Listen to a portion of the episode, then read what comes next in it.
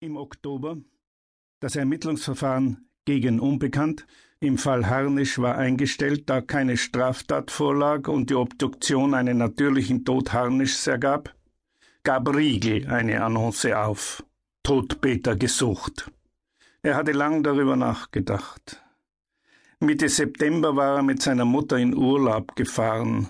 Turi Geria, sehr günstig in der Nachsaison Mallorca. Wie immer hatte Frau Riegel verschiedene Anfälle im Urlaub gehabt. Wie immer stachelte sie ihren Sohn an, wieder eine Frau zu suchen. Gernot, geh an den Strand, schau dich um. Gernot ging an den Strand und schaute sich um. Viele fast nackte Frauen lagen in der Sonne, Brüste aller Größen und Formen.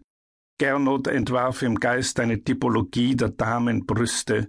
Schon allein welche Vielfalt der Brustwarzen es gab – groß, klein, rund, oval, spitz, knopflig, von hellrosa bis schwarzbraun, dann wohin sie, wenn man so sagen kann, schauten, stechend nach vorn, seitlich, womöglich nach oben oder leider nach unten, es gab sogar schielende Brüste. Die Bademode des Jahres gestattete es, dass die Mädchen hinten so gut wie nackt waren, nur so ein Bändchen zwischen den Backen. Gernot entwarf auch eine Typologie der Hintern, flach, gewölbt, birnig, äpfelig, kugelig. Weiter draußen lagen die Frauen ganz nackt. Gernot spazierte oft am Strand entlang, schaute, zählte, typisierte. Eine neue Frau fand er nicht.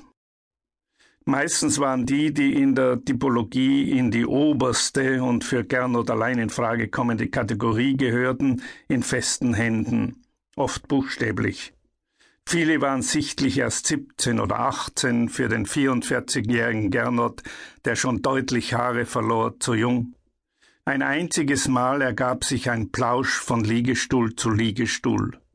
Anita war 27, hatte zwar einen Dackel dabei, war aber sonst Kategorie 1a.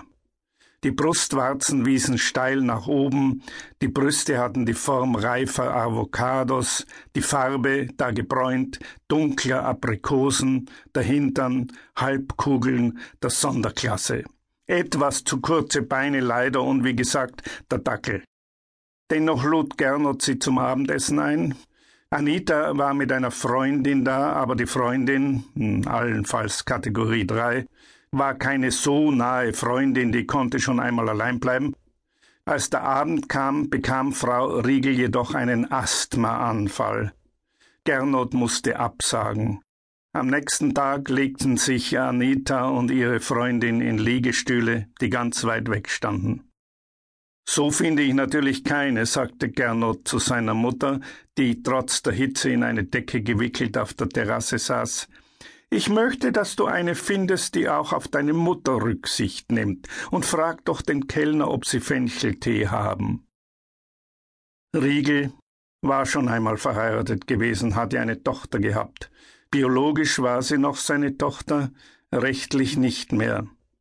Hildegard war kurz nach dem elften Hochzeitstag zu dem ihr Riegel ahnungslos noch einen zwei gegeneinander gerichtete Witterköpfe darstellenden Armreif geschenkt hatte, Silber, der in Gold hätte über 2000 Mark gekostet, mit einem Maler und Grafiker davongelaufen. Der Maler hieß Knut Schmidt mit einfachem T.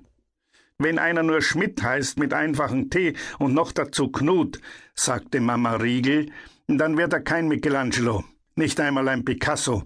Du brauchst dir nichts zu denken. Das war es auch nicht, was Gernot Gedanken machte. Hildegard heiratete den Schmidt. Der Schmidt adoptierte die Tochter gegen den Willen Riegels, versteht sich. Riegel hatte dagegen prozessiert und den Prozess verloren. Das war der Stachel in seinem Leben. Lief da seine Tochter als Immi Schmidt herum. Und wie das Schicksal so spielt, hatte Gernot im Frühjahr kurzfristig eine Dame näher kennengelernt, deren geschiedener Mann mit dem Maler Schmidt befreundet war.